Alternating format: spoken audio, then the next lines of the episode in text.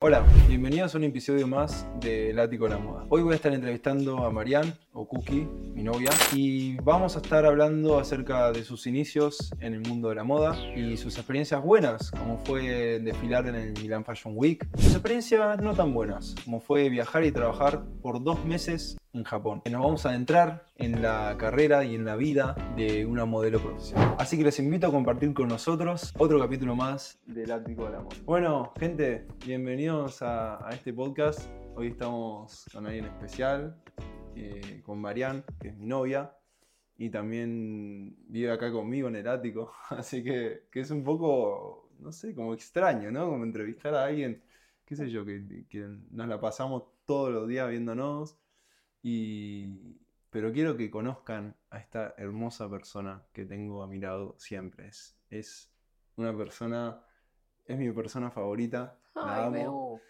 Eh, y, nada, quiero, mm, quiero que la gente conozca tu historia.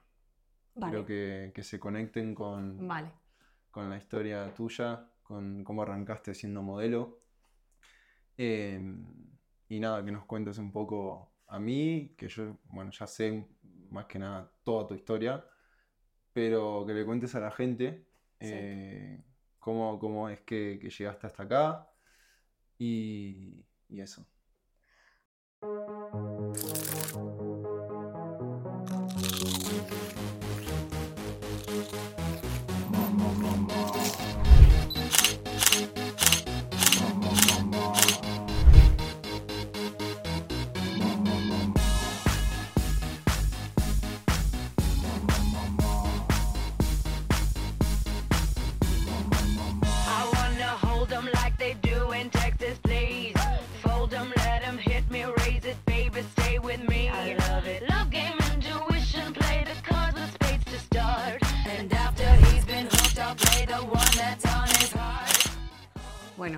Hola a todos. Mi nombre es Marian Painelli, como dijo Gigi. Yo le llamo Gigi. Eh, tengo 26 años y les voy a contar un poco sobre mí en esta entrevista que me sale súper rara porque, qué sé yo, soy en mi casa, toda producida. Pero bueno, voy a intentar relajarme porque estoy con, mi amor más lindo, como le digo yo. Eh, y sé que, que nada, que va a ser una experiencia muy guay. Eso. Yo, bueno, te cuento, ya lo sabes, pero la mayoría no. Yo inicié mi carrera de modelaje cuando tenía 17 años. 17, sí, recuerdo tocando puertas porque nadie me descubrió, no era que, que yo estaba en la playa, típico comentario que la mayoría de los modelos son descubiertos así. Bueno, yo no. Yo tocando puertas a los 17 años en Chile eh, inicié mi, mi, carrera de modelaje. ¿Y cómo fue llegar hasta Chile? Porque vos sos de dónde? Yo soy de Cuba. ¿Vos sos de Cuba? Yo soy de Cuba. Sos de Chile. Padre italiano. Eh, pero es cierto que desde pequeña eh, he viajado por muchos países. he estado viviendo en Brasil, como lo sabes. he estado viviendo en Chile. Eh, y luego a lo último, pues acá en Europa, Italia, España, tal. Eso. Mm, a Chile nos fuimos cuando yo tenía 17 años, 16, 17. Estábamos viendo en Brasil y mi madre decidió, pues, que nada, que nos íbamos a Chile. No sé por qué en ese momento pero así se dieron las cosas. Llegamos allí, yo terminé la enseñanza media, estaba muy en mi visión de estudiar, yo, yo voy a estudiar, yo me estaba preparando para la universidad, y si bien es cierto que nos abatieron ciertas situaciones que a lo mejor no eran las mejores, ¿vale? Y, y nada, y me puse a buscar trabajo. Mi primer trabajo en la vida fue limpiando una oficina eh, una oficina de, pinturas, no me acuerdo ahora el nombre, pero era en Rancagua, una, ciudad, un pueblito pequeño cerca a Santiago, que es la capital de Chile. Así que nada, empecé ahí trabajando, continuaba estudiando eh, y entre medio tenía esa, dudilla ¿no? que la había tenido de toda la vida. Eh, yo quiero hacer algo en el arte, yo quiero probar con el modelaje. Es cierto que había probado igual en Brasil, pero me dijeron que no, de una. Fue muy chistoso, Beu, porque te cuento. Todos los modelos, sabes que tenemos un book de fotografía, que es como nuestro portfolio cuando llegamos a una entrevista, a un casting o lo que sea. Yo no tenía ese book. Yo tenía un book de quinceañera. un book de quinceañera con vestidos enormes, muy mexicano, quinceañera, Sí. 16, bueno, eso. Y claro, yo llego con mi madre a la oficina de modelaje en Brasil y nos piden book. Y mi madre, ¿tenemos book? ¿A todo esto hablabas portugués? Sí, sí, Ah, yo hablo portugués, español, italiano. Cuatro idiomas Inglés. habla gente. Cuatro idiomas, o sea, una, casi una políglota. ¿O sos políglota? No, no, me falta un Casi una quinto. políglota. Casi, casi. Quiero aprender francés y ahí entonces ya sería políglota.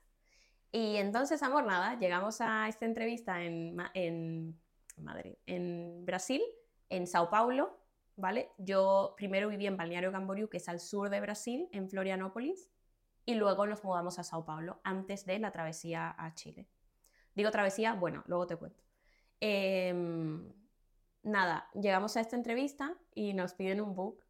Claro, mi madre dijo, tenemos book y le muestra mi book de quinceañera.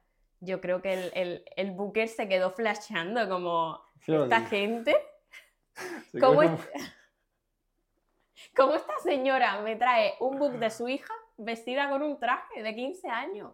Unos bucles que me habían armado. No, no, no, un, un espectáculo. Bueno, igual eso también es porque no La sabía ignorancia. nada, claro, no sabía nada del mundo del modelaje. Claro, Entonces es normal. claro. A cualquiera, a cualquiera le puede pasar. Bueno, a mí me pasó, pero estuvo bien. Gané experiencia con eso. Dije, vale, esto no es un book de fotografía. Y ya está, lo dejé un poco de lado. Me mudé a Chile, pasó todo esto, seguí estudiando, trabajando. Pero seguía con aquello de, oye, quiero ser modelo. Empecé a mandar mails directamente. Porque es cierto que hacía mucha publicidad, eh, pero bueno, eso fue mucho después, así que no. Empecé a buscar agencias, todas me decían que no. Eh, no sé, a lo mejor un tema de altura, a lo mejor un tema de, de cómo me veían. Eso, y la, y la altura no, no te condicionó. Porque, a ver, eh, no sos alta. No, no soy alta. O sea, medís cuánto, uno La altura de Kate Moss. 68, 1,70. 1,70. Mido 1,70. 1,70. 1,68. Bueno, Y, y, no, no me condicionó. A ver, yo tampoco tenía mucha noción de- del tema de la altura en ese momento. Yo tenía una meta, tenía un sueño y yo iba y plantaba cara y ya está. Me dijeron que no un montón de veces, pero bueno, mi madre siempre me dice, el no siempre está. Entonces, no, tampoco era que tenía mucho que perder, ¿sabes? Era como, bueno, si me dicen que no, pues ya está. Me dijeron que no eh, y otra agencia me dijo que sí, que no era una agencia increíble, ni siquiera voy a mencionar el nombre. Eh, inicié con ellos y luego al poco tiempo me pude cambiar a una mejor, Wheel of Models, que es hasta el día de hoy mi agencia con la que trabajo en Latinoamérica. Eh, y nada, empecé a hacer trabajos, campañas. ¿Cuál fue tu primera campaña? Mi primer trabajo, porque campaña, campaña no inicié hasta dentro de dos años, creo, o un año. Mi primer trabajo fue un comercial de Toyota. ¡Buah! Pero pará. Ya. Pará, te, sí. cu- te cuento cuál fue mi primer trabajo. Sí. Te morís. Mi primer trabajo fue eh, para una marca, eh, bueno, en Argentina eh, hay marcas como emergentes y, bueno, Palermo, vos conoces Argentina, fuimos a Palermo. En Palermo había una marca que estaba emergiendo y, y necesitaban un modelo. Y contact- bueno, yo en ese momento había conseguido una agencia, pero me contactaron a mí directamente por Instagram. Ala. Y dije, qué raro, esta marca me contactó a mí y, y fue como muy extraño porque claro, me llamaron, después contactaron a mi agencia, obviamente, porque yo no podía, ¿no? Irme directamente ahí con la marca y hacer las fotos. Y, y no sabía que era ca- para campaña, no sabía que era nada, ¿me entendés? Yo fui ahí, hice las fotos y después voy caminando por Palermo, eso fue dos meses después, tres meses después. Voy caminando por Palermo, la gente muy, muy copada, todos re buena onda. Y veo, sí, y había un cartel enorme con una foto mía. Una marca, Groovit se llamaba. Ya. No sé si ahora sigue existiendo, la verdad. Y me veo ahí y digo, ese soy yo. No, me muero. No, te juro, fue una sensación, seguramente a vos te habrá pasado acá en Europa o en, o en- o en Chile o en donde sea, verte ahí, co- ¿qué es esa sensación? Porque a mí me dio una sensación tipo de, de decir, no sé, es, es, es como mágico, qué sé yo. Ya. Como Sí. verte ahí en, no solo qué sé yo, en casa, en una foto con tu familia, sino verte en la vía pública, siendo expuesto a todo el mundo, Total, ¿no? total. Yo, bueno, cuando me he visto en, en las campañas que he aparecido en la calle o lo que sea, es verdad que yo tengo como una sensación de, esto es un logro. Mm. Yo cada cosa que hago es, es- es una meta que tengo y luego cuando la cumplo lo tomo como un logro. Ya sea hacer una campaña, eh, aparecer en las redes sociales de esa marca, aparecer en un cartel gigante en Duomo. eh, para mí eso es, eh, no sé, es- son logros, ¿sabes? Son metas que a lo mejor uno indirectamente las tiene ya, ¿sabes? Como un día, qué sé yo, a lo mejor tú cuando iniciaste el tema de tu carrera dijiste, un día voy a estar ahí. Cosas así. O a lo mejor no, pero a lo mejor tu madre sí lo tenía pensado, mi hijo va a estar ahí, mi cari hermosa que la adoro. Le mandamos un beso. Te amiga. mandamos un beso, Cari. Eh, yo, en, lo personal, sí lo, tenía, sí lo tengo muy marcado. Yo sé todo lo que quiero hacer en, mi carrera de modelaje y siempre que me veo en, en algo, y no quiero que suene narcisista o, o tal, digo, ¡buah!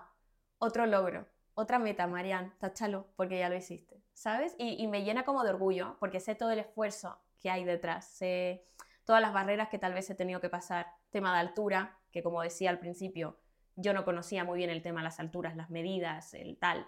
Por ejemplo, yo en Chile era extremadamente delgada para trabajar y Mm. la agencia me decía, sube tus tallas porque acá no trabajamos con esas medidas, ¿sabes? Claro.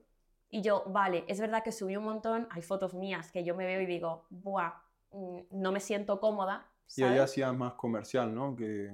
Sí, allá hacía incluso desfiles. Mm. En Chile, el mundo de la moda en Chile tal vez es un poco pequeño, hay marcas latinoamericanas, otras de afuera, pero bueno, lo que haces con tus marcas de afuera son, son comerciales. Ya lo que es más campaña y tal son marcas latinoamericanas. Y el estándar de, o sea, la visión de modelo que tienen es un poco diferente a la a la visión que tienen acá en Europa de las modelos. Mm. Entonces, para mí también fue un choque cuando vine, eh, cuando llegué a Europa, ver que las medidas tenían que estar en un punto Claro. eh, ahí dije, vale, aquí me pongo las pilas porque no es lo Mm. mismo trabajar en Latinoamérica, ¿vale? Que trabajar en Europa. Y fue un, un cambio de chip que hice automáticamente y que me sirvió.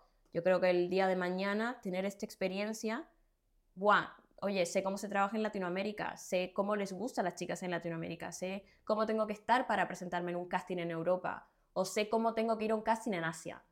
Em, así que nada, independientemente de lo que otras chicas digan de es súper duro el mundo de la moda, tienes que estar cambiando medidas constantemente, para mí son retos. Sí. Y además hay mercados para todos. Sí, Es como Sí. la moda es ya abarcó muchísimos mercados. sí, es verdad, Y- es verdad. Y ya hay modelos para todo tipo. No es que no es como antes que tenías cinco modelos contadas con los dedos, Naomi Campbell, eh, Cindy y todas esas modelos que, que en ese momento eran ellas y ya está, Claro. ¿no? Después, bueno, empezaron a surgir más modelos más altas y se empezó a armar como este estereotipo, como decías, de modelo alta, flaca, ¿no? Y ahora como que la moda está recambiando, es como... No cualquiera puede ser modelo, porque yo pienso que cualquiera no puede ser modelo, porque lleva Claro. desgaste mental, emocional, eh, también físico, porque cuidar tu imagen física es muy importante. sí. Y, y nada, esto que decís de la dieta y demás, o cosas así, es como que a veces, más las mujeres que los hombres, yo creo. Yo creo que de- del lado de los hombres es como, es un poco más distinto. No sé, no sé por qué. O sea, sí sé por qué, pero es como que lo tomamos menos a pecho todo lo que nos digan, ¿no? Puede ser. Tal vez ustedes son más sensibles en ese sentido, como por la imagen y demás. No sé No si... sé, yo lo veo así, capaz es por mi experiencia. no sé. Claro, claro, creo que es más tu experiencia, no creo que, que exista esto de ay, que somos más sensibles las mujeres o que los hombres tienen más aguante. No, hay mujeres que también tienen un montón de aguante.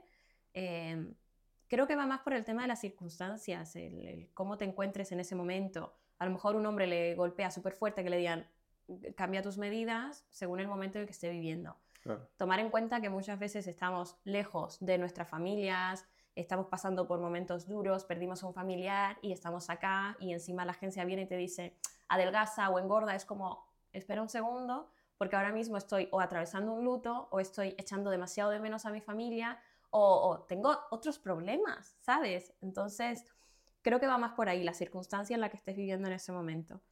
Em, yo es verdad que hasta ahora nunca he tenido una mala experiencia con el, con el tema tallas, medidas, esto, lo otro. Em, tengo muy claro que mido unos 70 y que hacer una pasarela, quedar en un desfile es un súper logro para mí. Eh, y si no quedo, lo tengo muy asumido. Digo, vale, a lo mejor no es el momento aún. A lo mejor la moda sigue abriéndose en algún punto y va a llegar un momento en las que las de 1,70 van a desfilar como las de 1,85, ¿sabes? 1,75, mm. no lo sé. Em, yo creo que, que, nada, que la moda va cambiando, que va evolucionando. Es cierto lo que tú has comentado. Hay un área de la moda para cada quien, ¿sabes? Eh, a lo mejor yo soy buena haciéndote un comercial, a lo mejor otra persona es buena haciéndote una campaña. No, pero vos sos re polifacética en todo sentido, amor. Porque me ama y hiciste, No, no, pero amor, hiciste desfiles, hiciste campañas para marcas comerciales, hiciste publicidad. Sí. O sea, sos.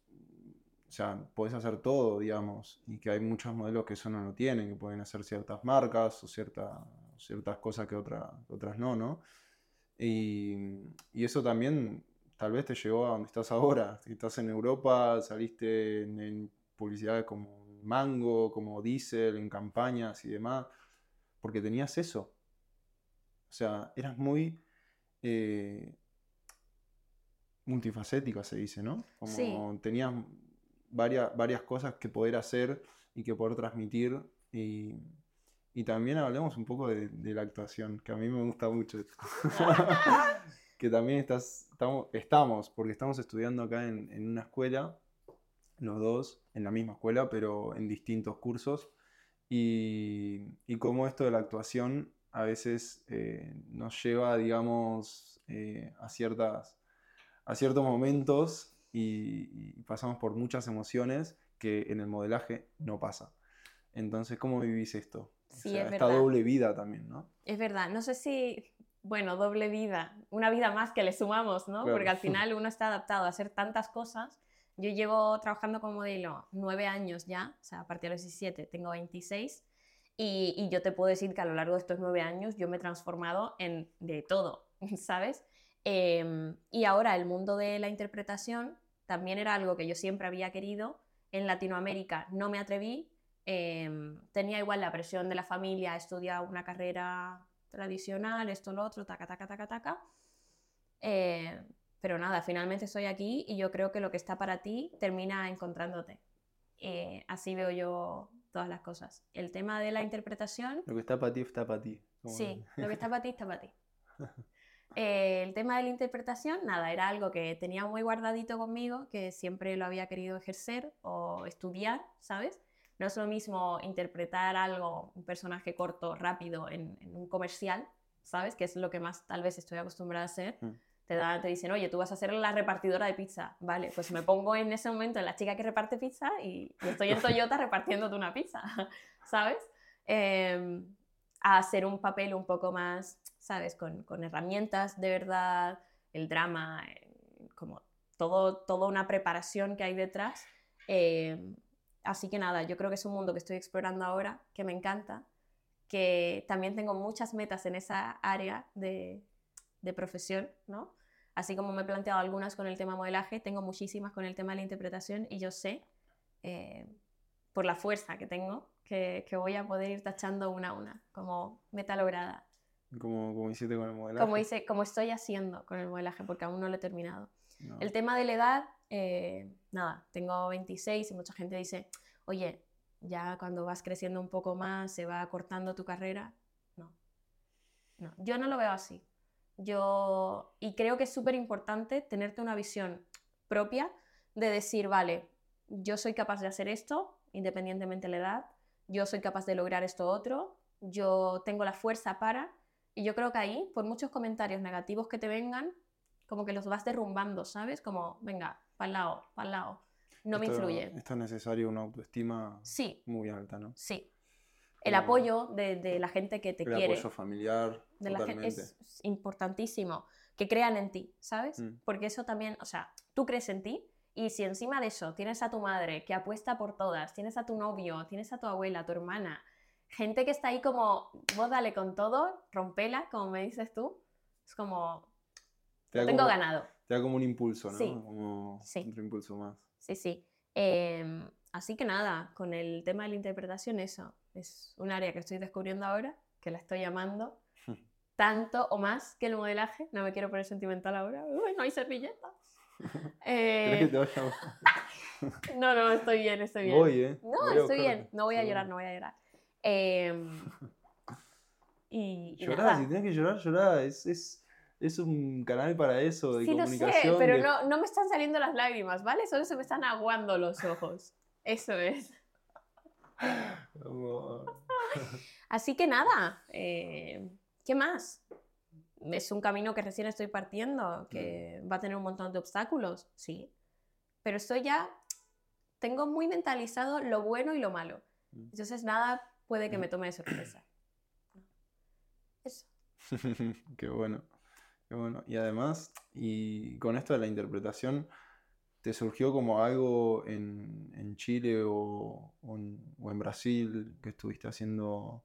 Porque me habías contado una vez que, que te habían como preseleccionado para Sí. algo. Sí, sí. En Brasil, de hecho, En cuando Brasil, ¿no? tenía, sí, cuando tenía ocho años, yo parte de mi infancia la dividía entre Brasil y Cuba.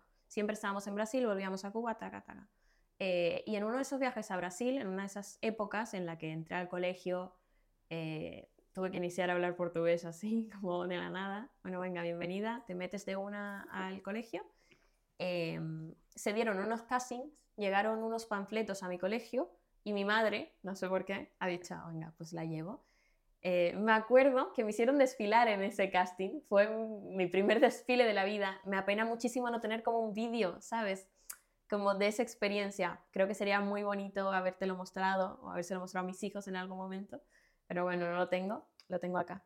Eh, y ahora lo comparto con ustedes.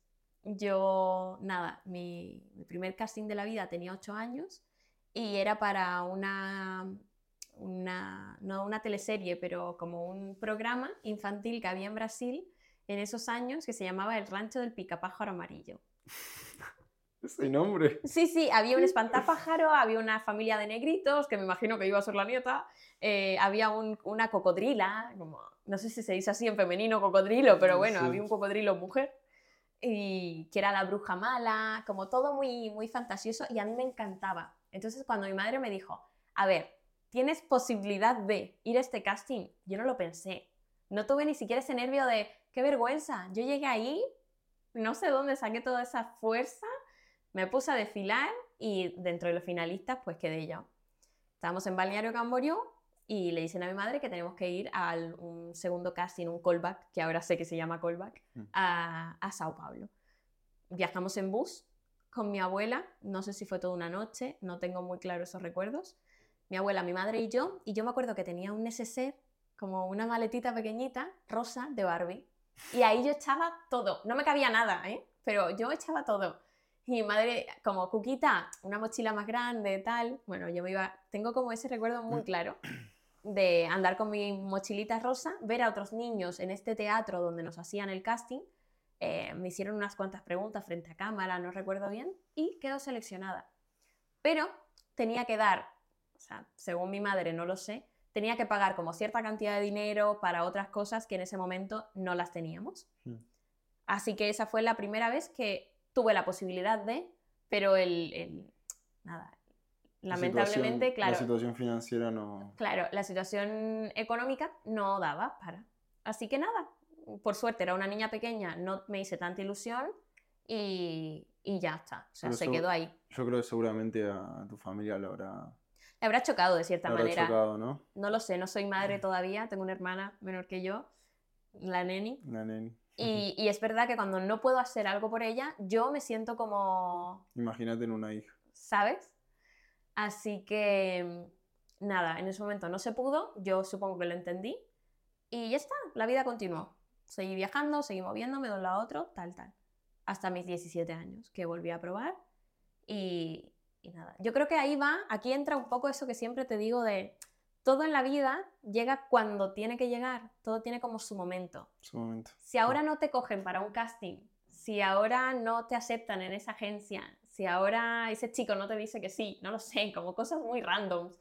Si, si no puedes ahora mismo comprarte la tasa que quieres, es porque no es para ti, no es tampoco en ese momento.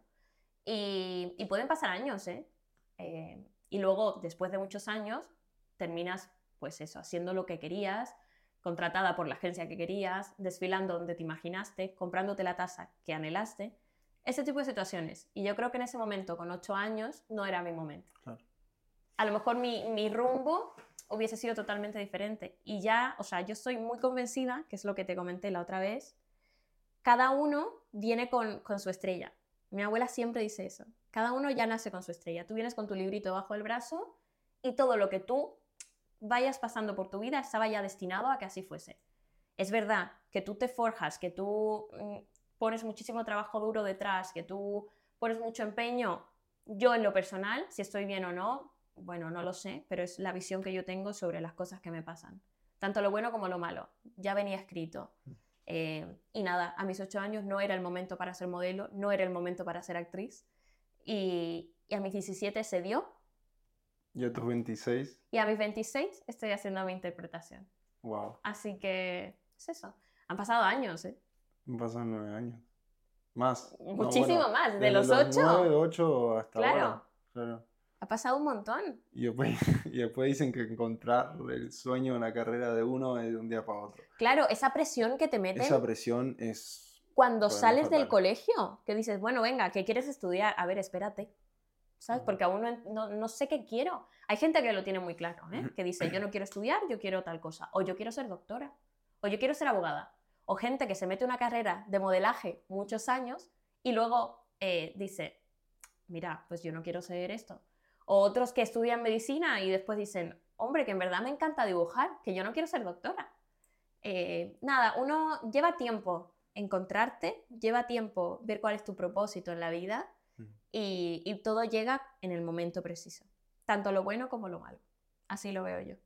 Me imagino que te gusta todo lo que haces. Sí, a mí me encanta. Lo sabes, veo, sí, siempre estoy como, veo... ¿Pero te gusta más la interpretación o el modelaje? Pregunta difícil pregunta muy difícil porque los tengo los dos ahí. En el modelaje también tengo la posibilidad de actuar cuando me ponen un comercial. Pero sí es verdad que en el tema moda me siento mucho más libre cuando hago una campaña grabada, ¿sabes? Cuando tengo juegos con cámara, eso me encanta. Mm. Eh, a cuando estoy así como solamente estática sacándome una foto. Entonces, mm. tal vez cuando ejerza un poco más el tema de la interpretación, me dé cuenta en ese momento que me gusta más la interpretación que el mm. modelaje. Pero ahora mismo el modelaje lo tengo, no sé, le tengo un lugar muy, muy especial en mí. Sí. Bueno, tal vez porque estás también como en tu momento más, más fuerte de tu carrera, en tu momento donde estás, qué sé yo, eh, mm. haciendo muchas marcas, ¿no? Porque, eh, y estás laburando un montón y, y, nada. ¿Y, ¿Y, cómo es esto de, cómo manejas vos? porque yo la manejo de una manera, pero capaz vos la manejas de otro. Creo que que en el día a día nos damos cuenta, ¿no? Cuando a veces tenemos peleas o como lo transmitimos. Tiran las cazuelas. Cuando lo transmitimos, no sé, nuestros, nuestros fracasos, por decir, decirlos, o nuestros nos, los transmitimos en el otro, ¿no? En este caso, a veces en la pareja.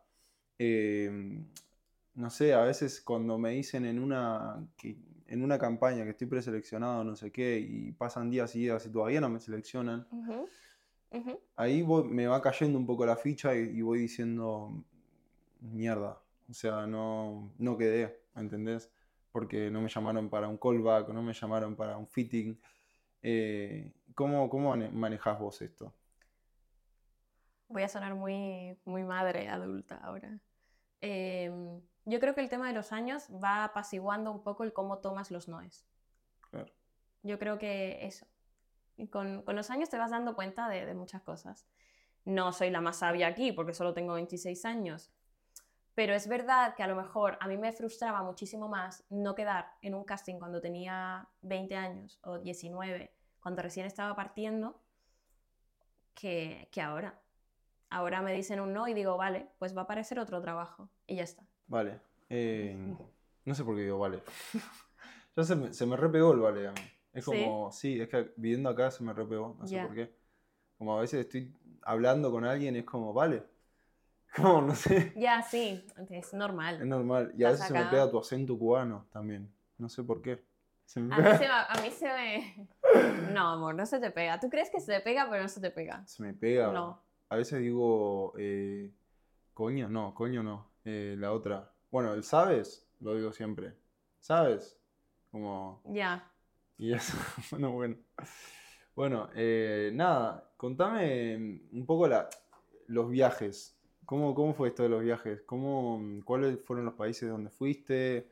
Eh, ¿cuál fue como tu mejor experiencia en alguno de estos países? O qué sé yo, el último viaje que has hecho Ya. Pero eh, en cuanto a modelaje, en cuanto a ¿te modelaje, refieres? sí, sí, sí. Pues, buah, yo he viajado un montón. He tenido la suerte de, de trabajar en, en muchos sitios. He estado en, en Latinoamérica, eh, bueno, Ecuador, Perú, Chile.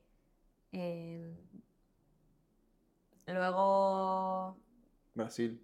No, en Brasil no he trabajado, ¿eh? Ah, ¿no trabajaste No, en he trabajado en Argentina.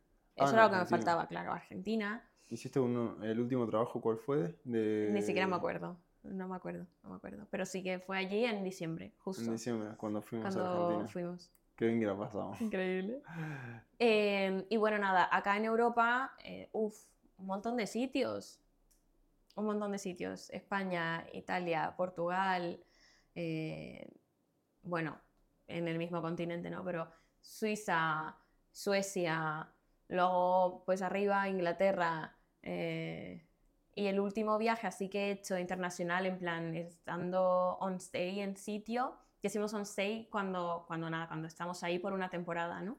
Claro, cuando se está, Claro. no sé, por dos, tres meses Claro. en, en un lugar, en un país, y o te llama la agencia para que vayas, ¿no? Te Claro. contratan. He estado en Japón, bueno, lo sabes, Japón, pero sí. ustedes no. Estuve en Japón viviendo casi dos meses. La idea era irme dos meses. Me regresé un poco antes, por circunsta- circunstancias, perdón. Eh, pero nada. es- ¿Y cómo fue esa, esa experiencia? Contale a la gente, pues yo ya la sé, Claro. pero a ver, claro, capaz hay hombre. cosas que te salen ahora que, no sé, que nunca me contaste a mí. Sí, es verdad. A ver, la experiencia como tal fue muy guay. Yo soy muy impulsiva, entonces llegué y automáticamente le dije a este. eh, A este. Sí, bueno, así a veces le digo, ¿vale? Le dije, Yo a veces le digo boluda. ya, te digo boluda. te amo, muy amo.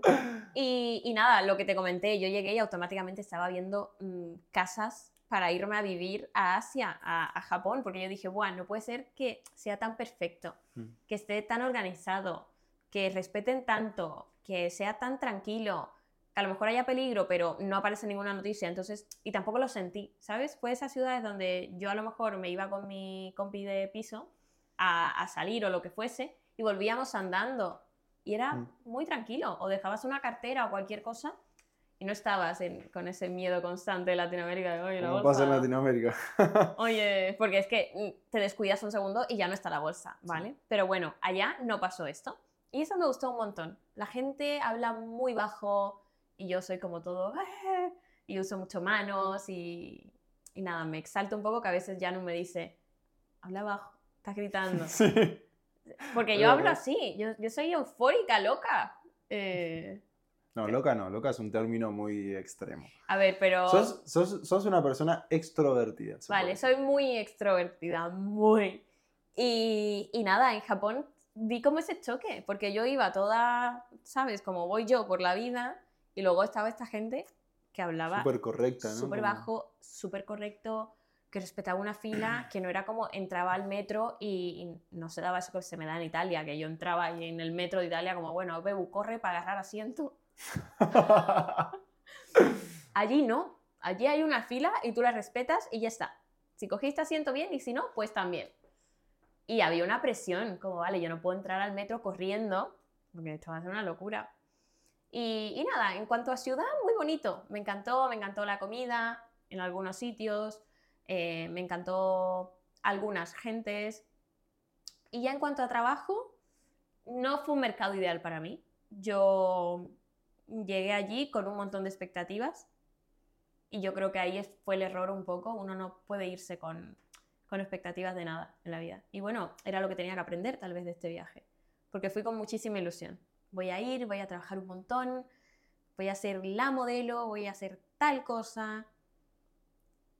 Pegué ocho trabajos. Que es bastante igual, para un mes y medio. No, en Asia no, porque los trabajos son tan cortos, de horas, que luego lo normal era tener dos trabajos en un día o cosas así, y yo no lo tuve. Al menos fue la experiencia que yo viví, que veía a mi roomie y ella trabajaba en la mañana, en la tarde, o estaba todo el rato tal, tal, tal, oyendo un montón de castings, y yo a veces me levantaba, porque allá no es como acá, que, que, te mandan un mail como, oye, tienes un casting. No, ahí tú tienes que levantarte todos los días y enviar un mail al conductor que te lleva al casting y preguntar, ¿tengo casting hoy? ¿Sabes? Tener esa responsabilidad de, me tengo que levantar temprano porque tengo que preguntar, porque sí, me levanto tarde, luego pregunto y me dice, sí, en cinco minutos tienes que estar en la agencia. Entonces es corriendo, dúchate, busca el look del casting, haz esto, haz lo otro. No te dan los tiempos. Entonces me levantaba temprano, lo primero que hacía era preguntar y en lo que me respondían iba desayunando, iba duchando, iba haciendo mis cosas. Mari, ¿no tienes casting? Vale. Al día siguiente, vale, sí, tienes uno. Y aún así, a veces estaba en la van dando el viaje, ¿sabes? A todos los castings de los otros.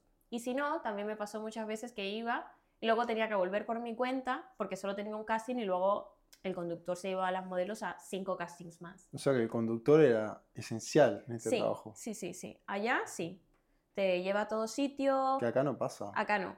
Acá. En Italia tampoco. Te tomás un. te tenés que tomar el metro, o te tenés que ir en bicicleta, o con tu auto, con tu moto. Claro. O si, bueno, si alguna marca en especial te dice te pagamos el tren y después te va a buscar a la, a la estación de tren Claro, pero eso ya es más cuando es trabajo. Claro, cuando es, cuando es ya un direct booking, digamos. Porque si es un casting, no, no te llevan a ningún sitio. O sea, te, te, buscas la vida tú. Claro, los castings ahí, entonces te tenías que levantar temprano, primero y principal. ¿A qué hora te levantabas? Yo creo que me levantaba a las 7, 7, 7 y media. Tenía como el horario muy así. Sí. Eh, adelgacé un montón en Japón también. No sé si era por lo que comía, porque comía de todo, ¿sabes? Yo creo que más era por lo que caminaba y un poco el estrés que indirectamente me, me, me, generaba el estar tanto rato con tanto tiempo libre allí. Porque no era como acá que tengo tiempo libre y hago, qué sé yo, me doy una vuelta por Madrid con, con mis amigas o contigo, o me voy a comer o tal. Allá también recorrí, o sea, qué mejor que estar en Japón conociendo la ciudad, o sea, un viaje que tal vez haces una vez en la vida. Eh, pero igual, yo fui con, con la expectativa aquí. De, trabajar todos los días. Yo voy a trabajar todos los días. Mm. O sea, los primeros días que no trabajé, aún así lo sobrellevaba, porque decía, vale, lleva un tiempo, el cliente me está conociendo. Pero recibí comentarios, o sea, los feedbacks que recibía de clientes muchas veces era como, Asia no es mi mercado. La chica que haya trabajado en Asia con mi prototipo, mi test o lo que fuese, es que, ¡buah! Una grande. Porque te juro, yo llegaba y eso, pegué ocho trabajos, que a lo mejor el pago es muy diferente, era un poco más bajo de lo que se puede ganar acá. Em, entonces, para mí era un poco, por un lado, estaba ganando una experiencia increíble, porque estoy en Japón, y por otro lado decía, estoy retrocediendo, porque ya he avanzado tanto que aquí, te juro que me sentí como al principio de mi carrera. En Chile, presentándome a castings, como, ¿sabes? Poniendo cara de, vale, esto es para mí, esto es para mí, que luego en, Europa me cambió un poco el mood, porque acá casi todo es direct booking. Cuando te llama directamente cliente, ¿no? Para, para ir a trabajar. Entonces allí era un cambio otra vez desde cero. Todo pasa por algo. Tal vez, tal vez llega allí y era como, a ver, vuelve a tener los pies en la tierra, ¿vale? Porque un día puedes estar acá, otro día vas a estar acá, un día le vas a encantar a un cliente y otro día no. Un día te vas a pegar la campaña de puta madre de diésel tal, otro día no. Entonces yo creo que fue un Coge algo de realidad, Mari. Así lo quiero ver yo. Quiero tomar este viaje a Asia como un aprendizaje. Me llevé amistades increíbles, eh, conocí sitios increíbles, tomé otra visión de lo que puede ser un booker, porque acá tus agentes son muy cercanos. ¿Qué, es, un, booker? Para, perdona, perdona, sí. El booker es esa persona, ¿vale? Que, consigue tus trabajos, que te representa y que te mueve, por así decirlo. Eh, es una persona que está en una agencia y se encarga de, no sé, los comerciales, el otro las revistas, eh, el otro las campañas, ciertas marcas, cada uno cumple un rol en una agencia. Son los bookers o agentes. Em, luego está, qué sé yo, el director, tal. Pero eso, acá los bookers son muy cercanos. En Italia también, en Chile también. Siempre se me daba eso con, con mis bookers de tener una relación un poco cercana, Mm. de poder llegar y a lo mejor decirte, oye, me pasa esto, oye, qué feliz estoy. Y entablar una conversación. Allá no se dio eso. Y es súper importante igual Sí. eso. O sea, mantener una, una relación con tu booker, para mí es sumamente importante. Incluso que tu booker mantenga una relación. O sea, que el booker mantenga una relación con el modelo, creo que es muchísimo más importante. Sí. Porque eso te condiciona. ¿Sabes? Yo, voy a, yo llego acá, donde no conozco a nadie, donde mi única familia va a ser esta agencia por un tiempo. Yo quiero tener ese calor, ¿sabes? De Mm. decir, vale, estoy como si estuviese en casa. Mm. Porque si no, anímicamente voy a estar fatal, voy a ir a los castings. A lo mejor como, buah, ya quiero volver a casa, aunque la ciudad sea increíble, aunque tenga amigos de puta madre, pero esa cercanía de que si me pasa algo, ¿a quién acudo? Porque he Mm. escuchado historias de otros modelos cercanos que a lo mejor se han ido a Asia también, han tenido problemas y la agencia no ha respondido. Entonces, yo llegaba igual con eso de, Buah, va a ser increíble, me acuerdo que llegué con regalitos, esto, lo otro, nunca doy para recibir a cambio, eso nunca. Llegué como, como soy yo, ¿sabes? Como, como te trato a ti, Beu, como trato a la gente que quiero. Entonces, yo de alguna forma les estaba agradeciendo por haberme llevado desde Europa hasta Asia, ¿sabes? No tuve ese feedback. Y luego los clientes, por otro lado, eh, yo entiendo que para cada, mar- para cada marca hay, hay, un, hay un prototipo de chica, y hay- ya lo tienen muy claro lo que quieren. Mm. Pero no lo sé, yo llegué a escuchar, o sea, me dijeron, o sea, le dijeron al conductor, que era quien nos presentaba el casting, porque incluso no tienes la posibilidad de tener un desplante. No es como que llegas y te muestras. Yo soy así, yo te poso así, yo hago esto, yo hago lo otro, me presento. Mm. Nadie te vende como te vendes tú mismo. Jamás. Yo no me voy a presentar como me va a presentar Gianluca. Yo puedo pararme aquí y decirte, soy Marianne, he hecho esto y esto, me encanta esto. Y a lo mejor Gianluca viene y dice, ella es Marianne, es una modelo que ha hecho esto y esto. Y ya está. Condiciona el cómo te va a ver un cliente. Mm. Y allá lo noté. Perdón. Y allá lo noté. Lo puedo. allá lo noté un montón. Fue como... Yo también me un pollito. Ya, voy a agarrar un poco de agua porque estoy habla que te habla. Hmm. Encima me mojo. Nada, eh, llegamos allá y nuestro conductor era quien, quien llegaba con un Comcar, que son todas nuestras fotos, nuestro material, ¿sabes? Y se paraba enfrente de una mesa de todos los clientes. Ella es Mariana. Mariana, taca, taca, taca, taca. Yo no entendía nada porque tampoco lo hablaban en inglés, ¿vale? Y yo ¿Era así. todo en japonés? Era todo en japonés. Y yo así, bueno, lo- todo lo que él está diciendo es, Claro. o sea, yo confío en él. A lo mejor él estaba diciendo, tiene 26, pero el hecho que diga que, tenga 20 que tiene 23, bueno, que también pasó. ¿Pasó? Me han hecho cambiar mi edad. En. Asia, sí, sí. Tú aquí tienes 23. Y he dicho, vale, tengo 23 en Asia. Pues ya está, para adelante.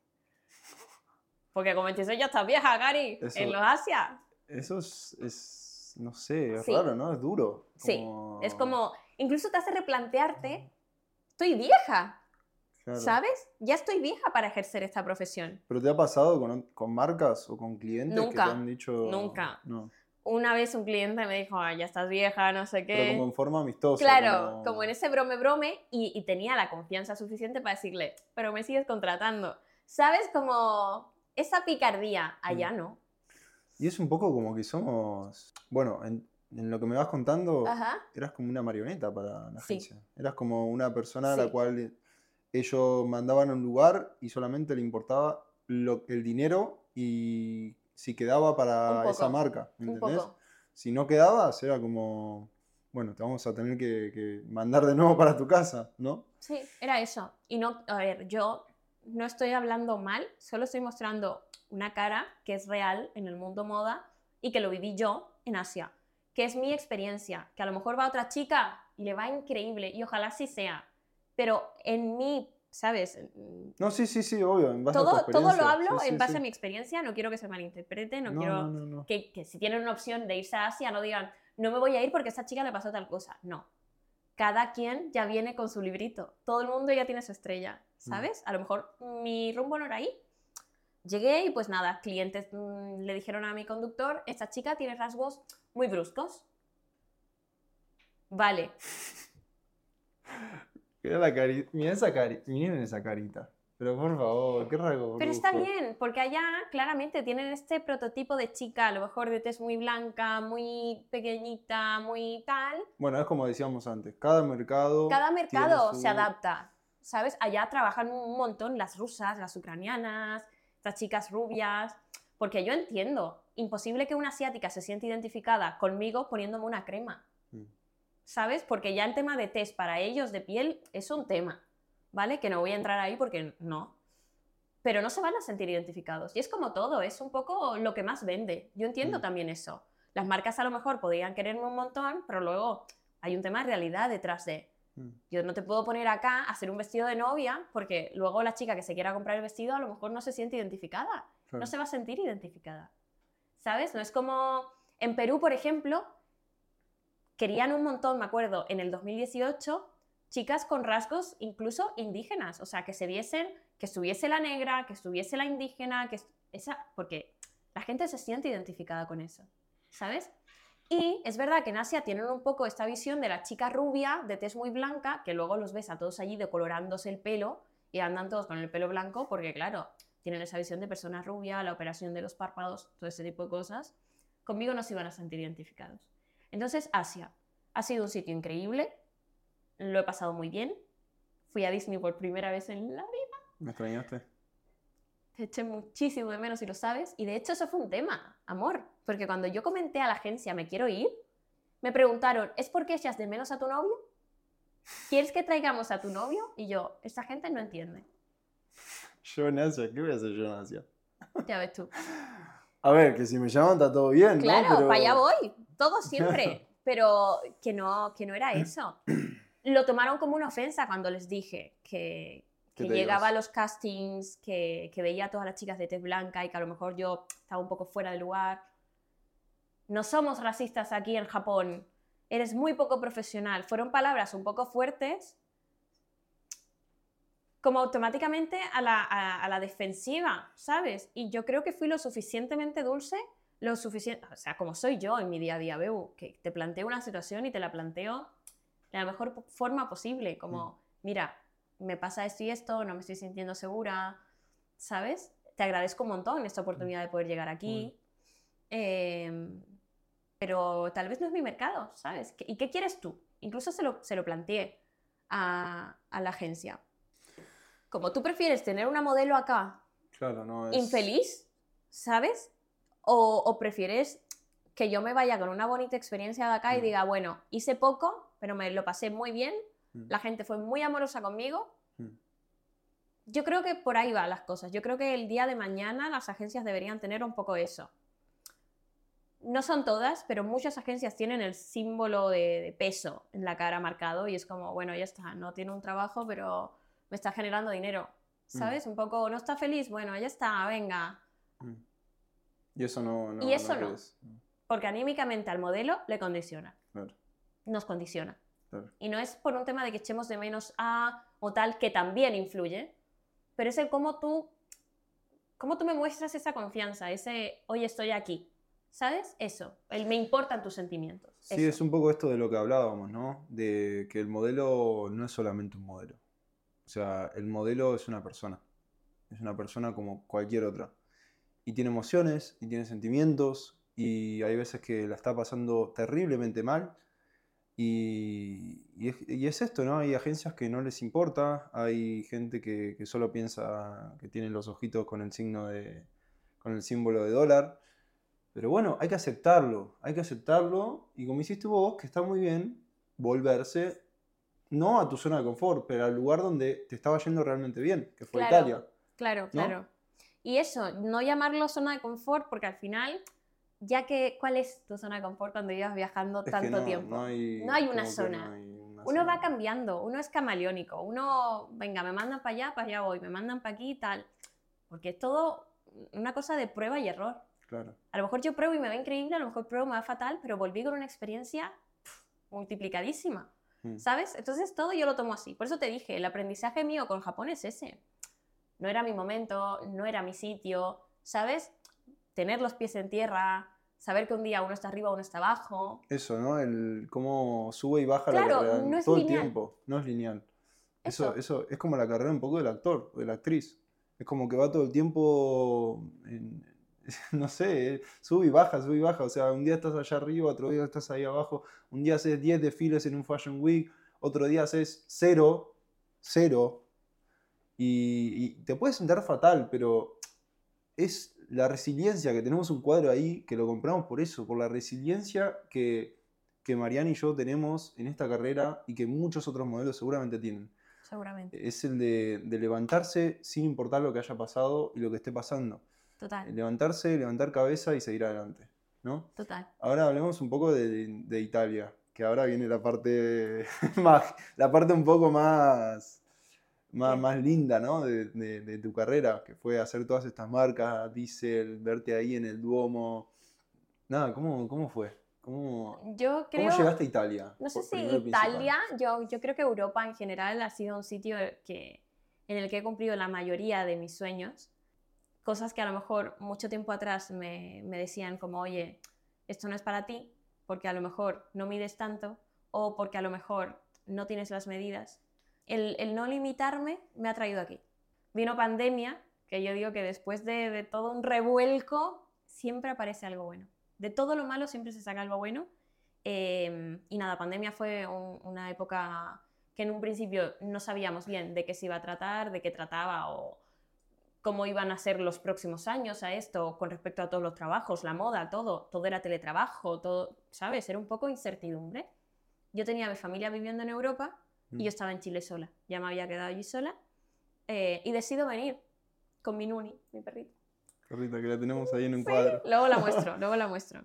Eh, y decido venir porque, claro, yo no sabía que venía en un futuro. Y yo dije, prefiero irme a la segura y estar con mi familia, porque si pierdo a alguien y no estoy cerca, no sé cómo me lo voy a tomar, ¿sabes? Claro. Estando sola en un sitio. Me vine a Europa, hablo con mi agencia de Chile, eh, se ponen en contactos y tal, comienzo a trabajar acá. Firmé con, con mi agencia de acá, que es de las que más quiero. eh, y empiezan a salir trabajos. Esto Muy después de la pandemia. no, bueno, en, en 2020, en septiembre del 2020 yo tengo mi primer trabajo, septiembre-octubre, que me voy a Suiza y hago Talibai. Em, claro, yo con un miedo, porque yo decía, ¿cómo me voy a ir sola? No conozco a nadie en Suiza, no sé qué, no es lo mismo que Latinoamérica, mi inglés, aquello, lo otro. Todo bien. O ustedes vayan por la vida confiando, porque todo pasa como tiene que pasar.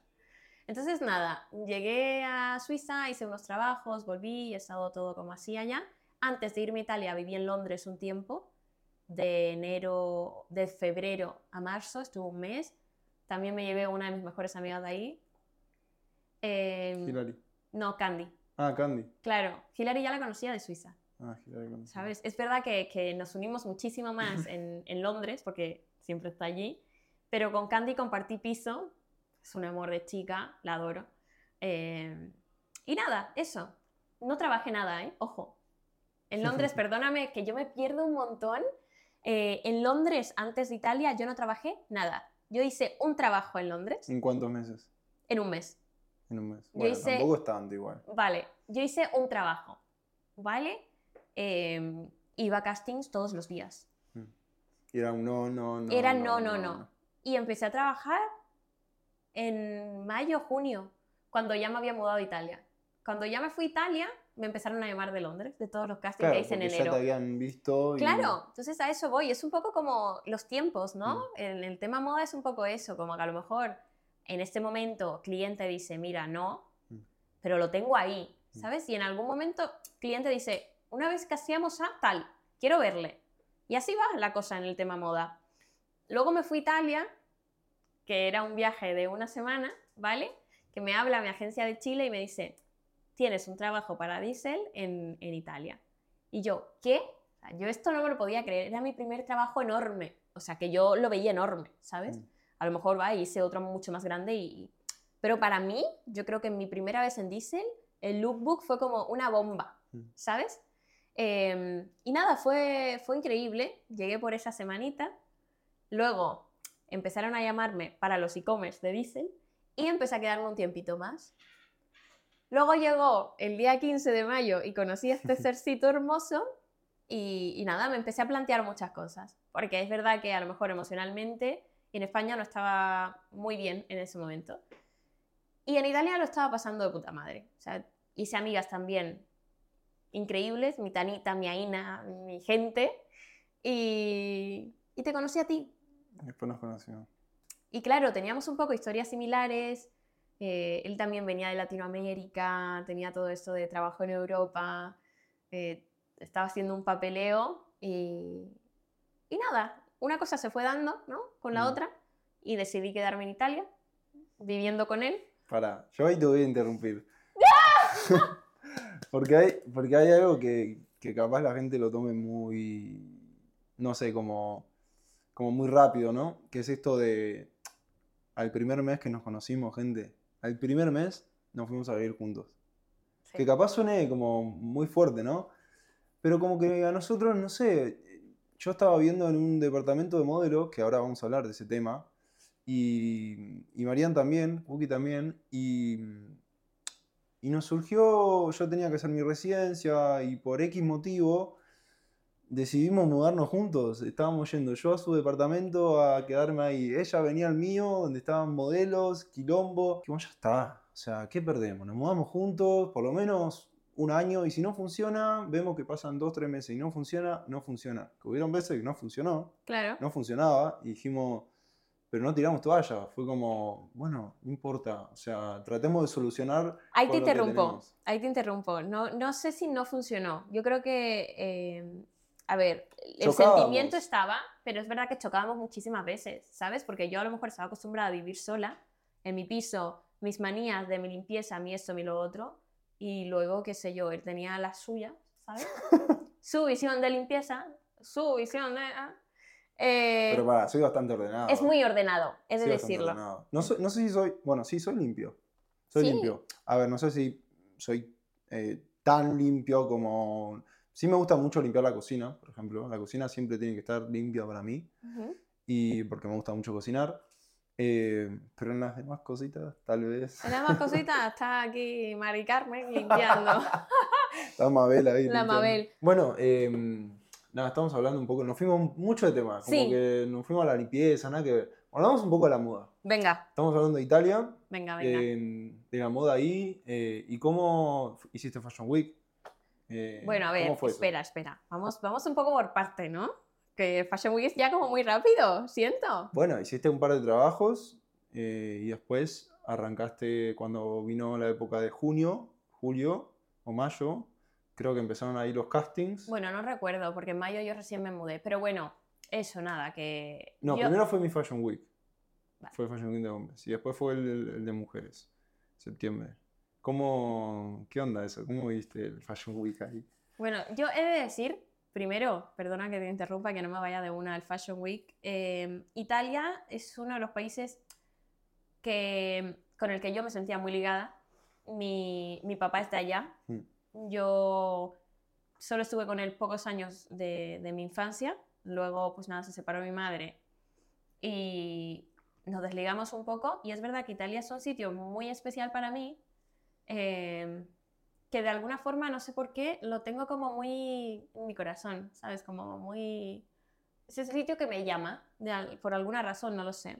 Y recuerdo que cuando estaba en Chile, con una de las maquilladoras, Mm. una vez estábamos hablando, cuando ni siquiera tenía idea de venirme a Europa, y yo le dije, un día yo voy a estar desfilando en Milán. No sé cómo, pero un día yo voy a estar desfilando en Milán. Y ella me dijo, proyecta, pon pósters en tu habitación. Y yo, ¿tú crees? Y ella, sí. No puse pósters, ¿no? Pero es verdad que...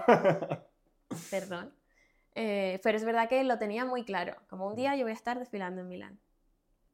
Vino Fashion Week, con unos 70 pegué dos shows en Milán Fashion. Eh, y no lo hablo así como de altanera, como lo hice, no.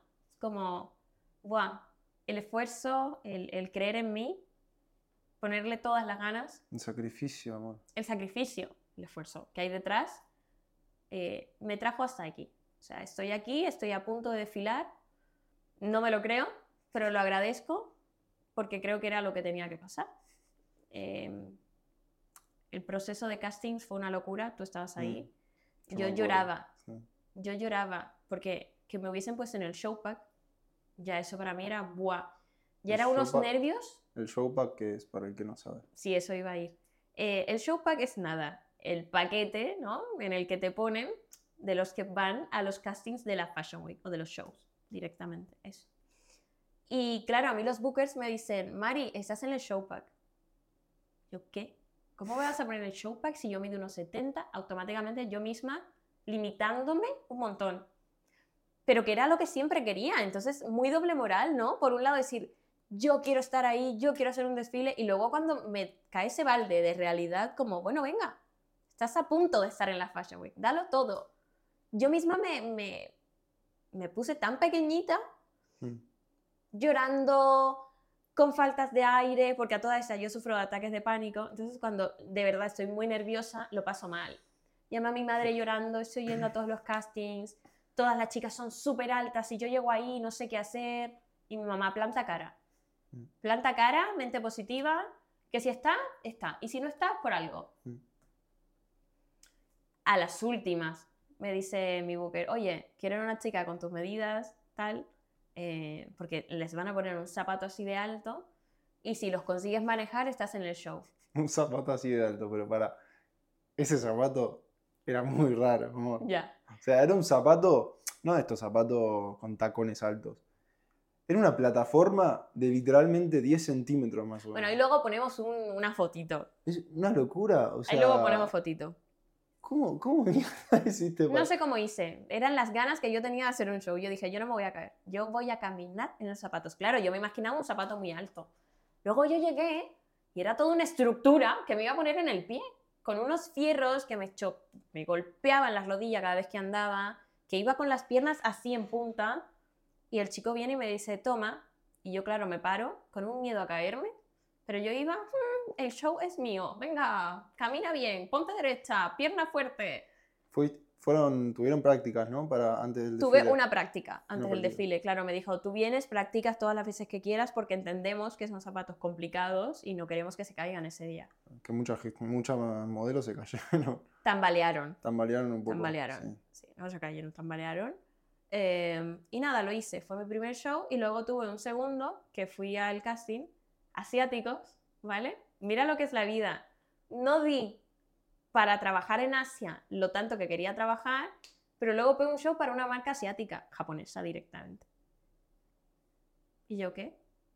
Me ponen ese vestido y una falda larga. Que yo dije, uff, aquí pecan, porque claro, me ponen una falda larga ajustadita, ¿sabes? Las piernas van un poco así, puedo Mm. caer. No me caí. Y te juro, en el momento, bueno, tú lo sabes porque tú has hecho un montón de shows, en el momento que te dicen, venga, ahora, ¿sabes? Ese ahora, yo no sé, es como si mi alma saliese del cuerpo tres minutos y volviese después como, venga, a darlo todo. Yo voy con un dolor acá, pero tan concentrada que veo todo negro. Yo te juro que veo todo negro a mi alrededor. No veo personas, no veo cámaras, no veo nada. Es una sensación, a ver, diciéndola así, ¿no? Ustedes dirán, ¡buah, qué miedo! Me encanta. Yo me lo paso muy bien desfilando. ¿Y la pasarela era difícil? No, No. la de los tacones complicados sí, porque era en un jardín de Vale. piedra, ¿sabes? O sea, este Ah, zapato está en- complicado. Encima del zapato te ponían en... Camina en el jardín loma abajo. Y yo, ¿no quieres que me pare de mano aquí yo ahora, no? No, no quisieron eso, así que nada, iba ahí dura, pero lo hice. Buah. Y luego con el otro, pues muy bien, que la pasarela era preciosa, todo oscuro y solo iban como marcándose luces a medida que uno iba caminando. Después la, Eh, la- la otra que hiciste fue acá, ¿no? En España para la colaboración con Nati Peluso. Sí, con Desigual. Buah, con eso fue un show. Desigual. Eso fue un show. Eso fue un show, eso fue increíble. Claro, yo estaba luego tan eufórica que baja Nati a, a Camerín y yo le tomo la mano como si fuese mi amiga toda la vida, como ¡ah! Y luego, ¿sabes? Como, mierda, le acabo de tocar la mano a Nati, ¿sabes? Como si fuera mi hermana. ¿Qué he hecho? Marian, cálmate. Yo creo que esta chica dijo, una, porque no fui como, ¿me puedo sacar una foto contigo? No se dio eso en ningún momento, fue como, ¡ah! Como ese gritito de qué contenta estoy porque salió bien y me fui a hacer mis cosas. Y luego mi hermana me dice, ¿y no le pediste una foto? Y yo, no. Le agarré la mano como una maniática, ¿sabes? Como si fuera mi amiga de toda la vida. Pero la Nati muy copada. La igual. Nati muy copada. La Nati muy top. genia. Sí, sí. terraza, terraza. Terraza, terraza, como. Sí, sí. Ay. Pero nada, eso. Con Italia tengo un, un ligue muy lindo. Hice trabajos muy bonitos. Conocí a Gigi, que yo creo que es una de las bendiciones más bonitas que he tenido. Eh, es un chico increíble. Te nada. Eso. Italia. Aquí. Uh, el micrófono. Italia aquí. Aquí. Sí, siempre. Y siempre que tenga la posibilidad de volver, voy a volver. Y siempre que, que surja algún trabajo allí, ¿no? Mm, Voy a ir. Eh, tengo muy buena relación también con mis bookers de allá. mm. Y ahora, mm, ¿y algunas aspiraciones a este 2024 que se viene? En el 2024, Este año, año, año nuevo, ¿cómo, cómo lo vivís? con trabajo. Bueno, en lo personal, primero, quiero estar un poco más calmada. Mm. Porque yo he notado que voy muy acelerada por la vida, ¿vale? Bueno, pues arrancaste terapia. Sí, sí, estoy en terapia y todo. También con teatro es un poco complicado manejar Sí. todas las emociones. Sí, ¿eh? sí. Es- Ahora estoy mucho más a flor de piel, ¿eh? Y sí. Todo me abate así, todo el rato. Es que también hablábamos, eh, ayer tuvimos la clase y el profesor, nuestro profesor nos decía como, ahora van a notar cómo van a sentir muchísimo más las cosas y van a estar presentes. O sea, van a sentir mucho más las emociones que le están pasando en el día a día y, y van a, tener el sentimiento a flor de piel, Sí, porque, porque te vas dando cuenta, ¿no? A medida que vas adentrándote en tu mundo, en tu interior y, Sí. y en, tu, en nuestra cabeza, que es una máquina de pensar y pensamiento todo el tiempo. Yo creo que el sentir, incluso el observar. Yo ahora voy por la calle y observo mucho más. De escuchar. Sí, escuchar, observar, sentir. Es, guau, es un viajazo. Sí. El teatro es un viaje. Sí, y mm, bueno, dejando un poco de lado el teatro, eh, nada, las aspiraciones, los propósitos, sí, aspiraciones, algún, Vale. alguna meta que tengas este año Yo este nuevo. próximo año, ojalá poder eh, hacer uno de los viajes que quiero eh, y trabajar allí. Quiero, bueno, como aquel que dice, ya he cumplido otra meta, ¿no? Tenía el sueño de firmar con una agencia en Estados Unidos y lo hice. Eh, Vamos. eh, y nada, quiero, ojalá, ¿no? Que, que se dé. Es una de las aspiraciones que tengo, irme a trabajar allí. Esta vez no voy con expectativas, no voy como, como en Asia, voy a pasármelo bien y, y nada, a tachar esta, esto de mi listita, ¿no? Trabajar en Estados Unidos. Em, ser menos intensa, que es un poco complicadísimo porque yo soy intensa, yo siento, yo soy actriz. Em, ser más feliz. ¿Ser más feliz? ¿No te consideras una persona feliz? Soy una persona muy feliz, pero ser más feliz. O sea, ¿a qué nivel de felicidad puedo llegar? ¿Sabes? Que, las preocupaciones no me avalen tanto como me avalan ahora. Y con el tema moda, quiero, no sé si el próximo año, pero como meta futura, quiero estar en una campaña de perfumes, sí o sí, la quiero hacer, o una campaña de belleza. Em, trabajar en Estados Unidos. Ahora mismo creo que solo quiero eso. Quiero una campaña de, de belleza o una campaña de un perfume y, y trabajar en Estados Unidos. Y darlo todo, darlo todo. Estas ganas que tengo. Qué lindo, qué lindo. Sí. ¿Cuáles son tus metas? A ver, ¿Mis metas? cuéntame. A ver, em, yo suelo pensar en, en el futuro, en mi futuro, pero más a metas más a largo plazo, ¿no? Pero el año que viene yo me, me- me prometí eh, hacer una campaña grande acá en Europa, eh, que en realidad era una meta para este año, pero bueno, no sucedió, como vos decías, las cosas se dan por algo eh, hacer una campaña grande y, y poder viajar más, tener la oportunidad de viajar más.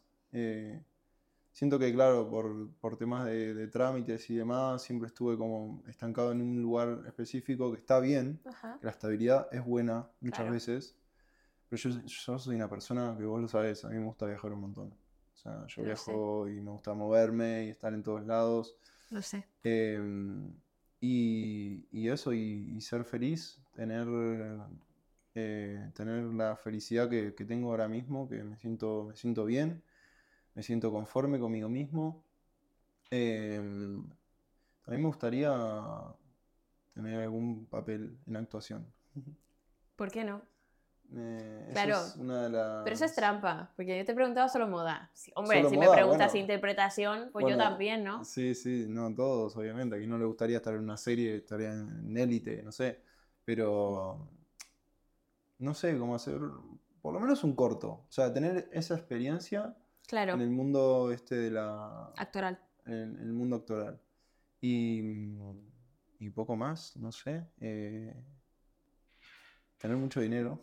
Eso también. O sea, ser financieramente estar mejor que este año. Porque es verdad que este año financieramente no me fue tan bien. Y, o sea, económicamente hablando, eh, que otras veces estuve mucho mejor. Me gustaría estar un poco más estable en ese sentido. Y, y nada, eso, o sea, no sé, agradecer, ser agradecido, ser más agradecido todavía. Más de lo que ya eres. Más, más. Vale. No sé. Este chico es la- el agradecimiento en persona. Por eso Sí. le pregunto, pero bueno.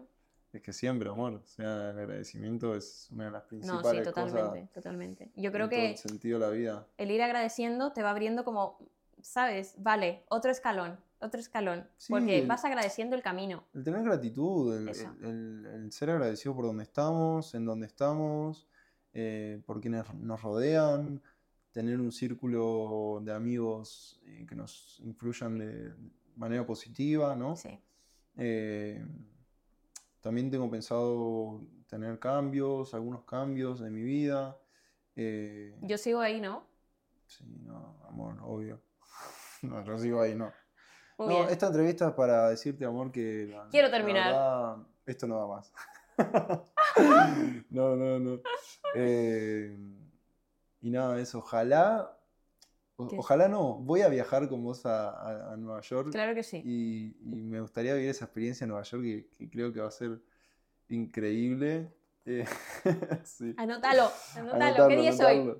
No, Sí. sí. Eh, que va a ser increíble. O sea, Nueva York siempre fue un lugar donde me hubiese encantado ir cuando era chico, no tuve la oportunidad. eh, me re gustaría ir. O sea, a Estados Unidos. Sí fui a Miami, viste, esas Ya, vacaciones. claro, claro. A ver, lo eh, típico, ¿no? sí, de cuando vas a sí. vacacionar allí. Sí, sí, sí. Y, y eso, y eso. Bueno, nada, eh, contarle. ¿A quién te gustaría ver en el próximo episodio? ¿Quién te gustaría ver? ¿Quién decís, no sé, me No- gustaría ver a tal persona? No tengo idea, no tengo idea. Ojalá igual sea un poco moda, pero más ligado al- a, la, a la influencia, ¿no? Sobre las personas, porque yo a lo mejor puedo influir, ¿no? Pero no tanto como un influencer directamente. Y me intriga un montón la vida de un influencer. Así que, ¿Sí? ojalá, sí. Es como, ¿qué haces? Cuéntame, pásame los tips. Em, así que nada, me gustaría, me gustaría. O bueno, no lo sé, si hay un fotógrafo, ¿sabes? También estaría guay. Hombre, si Mm. fuese por mí, diría, tráeme un momento a la Naomi Campbell que quiero escucharla yo. Pero ahora mismo no se puede. Bueno, pero Así eh, que, hay un modelo que, que lo tengo acá, que lo quiero ¿Sí? invitar sí o sí. Buah, se viene bueno entonces Sí. este podcast, ¿no? Eh, sí, se viene increíble, se viene increíble. Me encanta. Y, Lo voy a traer en mi casa. ¿Y a quién, qué, qué recomendación le darías a alguien que, que está escuchando o mirando Ajá. un podcast y quiere arrancar su carrera como modelo o... Sí, como modelo. O sea, que, que- no sé si consejos, porque no somos nadie para el consejo, Claro, ¿no? yo no... Pero que, no sé, alguna, alguna recomendación, algo que le, que le quieras decir. Yo creo que si quieres adentrarte, ya empecé hablando mal, si quieres adentrarte en, en el mundo del modelaje y tal, sabiendo todo lo que supone, ¿no? Tienes que, eso, entrar consciente de lo que hay detrás, de que todo no es el mundo color rosa que puedes ver tú eh, a través de las redes sociales, porque no es así. Em, conocerte tú, eh, ver tus límites, ver hasta dónde eres capaz de llegar por y para. Eh, y luego de eso, echarle un montón de ganas. Pero sobre todo creer en ti. A ver, esto parece un comercial de cree en ti. Pero no, no, de verdad te digo, yo creo que cuando, cuando crees en ti, tienes la fortaleza para abrir un montón de puertas que se te pueden cerrar, ¿eh? pero tú vas a seguir ahí empujando y hasta que no se te abra no paras. Entonces yo creo que eso, ser una persona constante y, y nada, que crea en sí mismo. Eso es clave para todo en la vida, no creo que solamente para el modelaje. Eh, y bueno, así un tip extra, que sé yo, busca agencias que te gusten, empieza a mandar mails, hincha pelotas, ¿vale?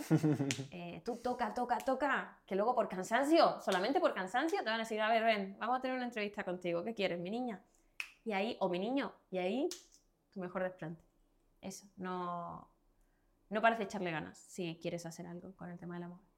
Eso. Qué lindo, bueno. Bueno, nada, me encantó tenerte, me encantó tenerte en este episodio. ¿Sí? Eh, la verdad que me llevó un montón de, de cosas que no sabía de vos, que ahora las sé. También me llevó un montón de, de aprendizajes y de sonrisa, como se me puede ver ahora. Eh, y nada, me encantó tenerte acá y, y ojalá poder hacer un recap y un segundo, una segunda parte de esta entrevista. eh, Luego de ese viaje a Nueva York. luego del viaje a Nueva York, o capaz dentro de 3, 4 años, pero volver a hacerlo. bueno, Sí, no, es verdad, estoy es dando verdad. indicios como que vamos a seguir juntos. Claro así que, que está sí. bien, ¿o no? Ay, amor, amor. Ahora cuando se agacha me da el anillo y yo, eso no estaba preparado. No, es mentira, no hay anillo, gente, todavía no. ¿O No, sí? no, todavía no. No, todavía no, sé que no. Eh, pero Pero bueno, nada, Beu, nada, gracias eso. a ti, gracias a ti, porque, perdona que te interrumpa, pero es que sabes que yo voy así acelerada por la vida. no, no, o sea, no- Y gracias porque a pesar de que vivimos aquí juntos, ¿sabes? De que me conoces al derecho y al revés, de, de que nada, de que, no sé, de que estamos aquí todo el rato, ¿sabes? Hayas tenido eso de, oye, quiero entrevistarte a ti, quiero que formes parte de este podcast, aunque yo veo todo el detrás de cámara, ¿sabes? Eh, y me ha parecido súper bonito, la verdad. Sé que te va a ir de puta madre, porque veo todas las ganas que le pones, veo el empeño que tienes en esto, eh, todo el esfuerzo que estás haciendo para, eh, y es imposible que te vaya mal. Así que te amo y gracias por Gracias, invitarme. amor. Gracias. Bueno, nada, gente, se terminó este episodio. Nos veremos en el próximo y agradecerles por haber escuchado y, y haber visto hasta acá. Y nada, no se olviden de, seguirnos en las redes y eso, si quieren seguirnos, darle like, compartir, si tienen gente que le gusta el mundo de la moda y, y quiere saber un poco más. Así que nada, nos vemos en el próximo episodio.